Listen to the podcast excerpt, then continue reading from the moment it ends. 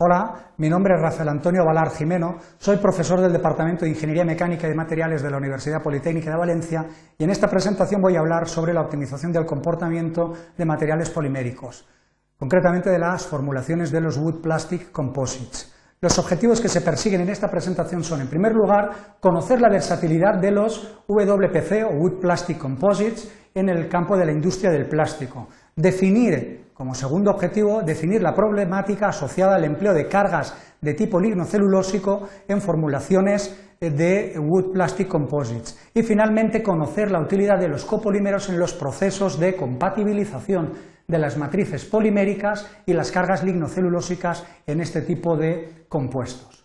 La presentación está estructurada en una breve introducción sobre el papel que desempeñan los wood plastic composites actualmente en ingeniería, Hablaremos de la compatibilidad en Wood Plastic Composites, así como la acción que ejercen los copolímeros compatibilizantes y finalmente realizaremos una serie de consideraciones como un resumen de los aspectos más relevantes descritos en esta presentación. Es importante destacar que en los últimos años se ha, apreciado un incremento notable en el empleo de eh, Wood Plastic Composites, WPCs o incluso eh, NFRPs, que son las siglas de Natural Fiber Reinforced Plastics. ¿Qué es un WPC, un Wood Plastic Composite? Pues básicamente es la combinación de un polímero de tipo commodity, polietileno, polipropileno, PVC fundamentalmente, con residuos de madera, de la industria de la madera. Eh, puede ser perfectamente serrín de distintos tipos de madera.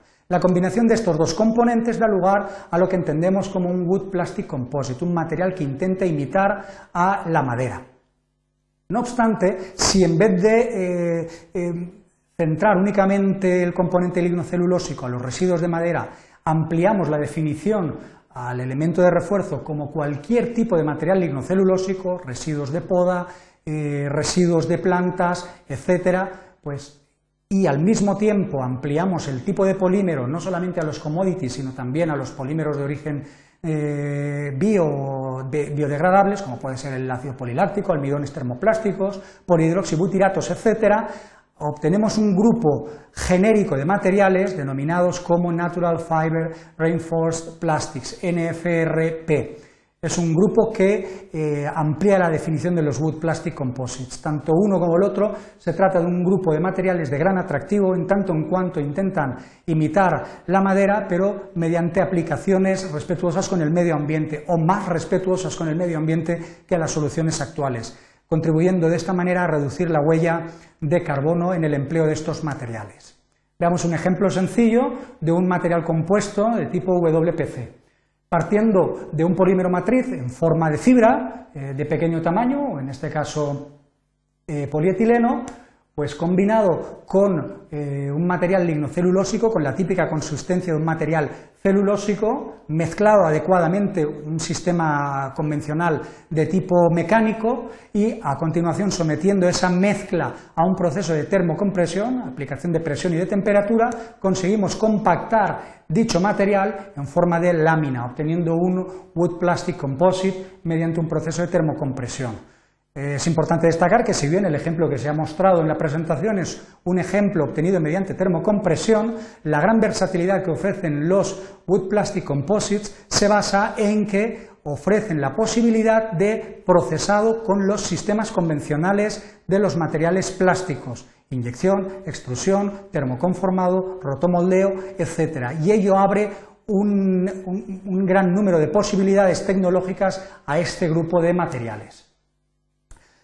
Eh, como hemos dicho anteriormente, Wood Plastic Composite está formado por dos componentes, eh, una matriz polimérica, que generalmente, como la gran mayoría de los polímeros, es de naturaleza hidrofóbica, y un elemento o componente lignocelulósico, que lógicamente, pues, debido a la estructura de la celulosa, pues, tiene una naturaleza lógicamente hidrofílica. Y ahí es donde aparece el problema. Cuando combinamos eh, los dos componentes mediante un sistema de compounding, en un proceso de inyección, etcétera, Debido a la falta de compatibilidad entre los dos componentes, en el gráfico se muestra la matriz polimérica recuadro de color azul y el componente lignocelulósico de color rosado. Bueno, pues aparece un pequeño hueco o gap que indica la falta de compatibilidad entre los dos componentes. Este hueco, que puede tener dimensiones de 2-3 micras de, espesor, pues en principio no afecta al, aspecto del material, pero sí que interviene de una forma decisiva en las prestaciones del material. Así pues, es el responsable de la acumulación de concentraciones y tensiones internas eh, y ello hace que, eh, al concentrarse las tensiones en las zonas cercanas al punto de unión entre la partícula y la matriz, se produzca la rotura prematura del material. Y también pueden producirse tensiones internas, acumulación de tensiones internas, debido a los cambios de volumen que experimenta el material lignocelulósico. Destacar que muchos materiales lignocelulósicos son higroscópicos y tienden a equilibrar su contenido de humedad con el exterior. De esta manera, cuando eh, captan humedad se hinchan y cuando sueltan humedad reducen sus dimensiones. Ello provoca tensiones internas que poco a poco eh, pues, eh, reducen las prestaciones del, material. Tanto la concentración de tensiones como la acumulación de tensiones internas redundan en una reducción de las propiedades y la estabilidad dimensional de este tipo de materiales. ¿Qué podemos hacer? Pues fundamentalmente utilizar lo que denominamos un agente compatibilizante que habitualmente está formado por copolímero, como hemos resaltado en la presentación con un recuadro de color verde. El copolímero está formado, como su nombre indica, de dos comonómeros distintos, representados en el gráfico con un color rosado y un color azul claro. Bien, pues cada uno de estos componentes es compatible con uno de los eh, componentes del Wood Plastic Composite. Así, por ejemplo, el comonómero de color rosado es compatible con el componente lignocelulósico hidrofílico cuando se mezclan los componentes irá a parar a las cercanías de la partícula lignocelulósica. Por otro lado, el, otro comonómero empleado en el copolímero, resaltado como un recuadro de color azul, es compatible con la estructura o el componente polimérico de tipo hidrofóbico y cuando se produce el proceso de mezclado, lógicamente por similitud en cuanto a estructura, se posicionará eh, cercano a la parte hidrofóbica o el polímero. Como apreciamos claramente, el copolímero se sitúa de forma adecuada eh, cerrando ese gap, esa holgura que queda entre la matriz polimérica y el elemento lignocelulósico. Intensifica de esta manera lo que son los fenómenos de entrecara y mejoran notablemente las prestaciones. Veamos con un ejemplo real eh, el efecto que tiene la incorporación de un agente compatibilizante de tipo copolímero en un wood plastic composite basado en polipropileno como matriz y fibra de coco como elemento lignocelulósico. En la izquierda a la izquierda de la presentación observamos una, una fotografía obtenida mediante eh, microscopía electrónica de barrido SEM, donde se aprecia ah, claramente la matriz y en la zona central observamos una partícula de coco eh, dispersa dentro de esa matriz. A la derecha representamos el mismo material, pero utilizando agente de acoplamiento.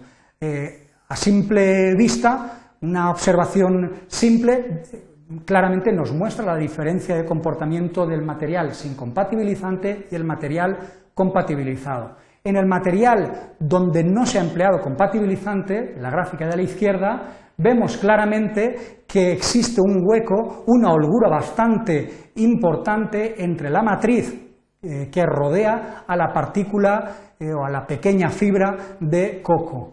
Esa falta de interacción no es observable a simple vista, pero sí que reduce las propiedades mecánicas y la estabilidad dimensional de este tipo de materiales.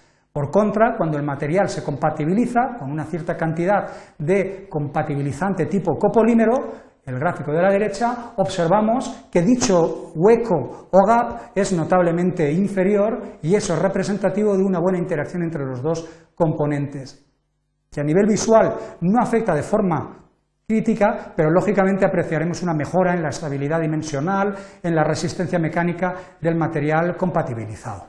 Bueno, ya como consideraciones finales, destacar las numerosas y crecientes aplicaciones de los wood plastic composites en ingeniería, hablamos de sectores como automoción, jardinería, muebles, cubiertas, etcétera. Básicamente se trata de un grupo de materiales que mueven un amplísimo volumen de negocio, eh, fundamentalmente también por el marcado carácter medioambiental que tienen este tipo de materiales.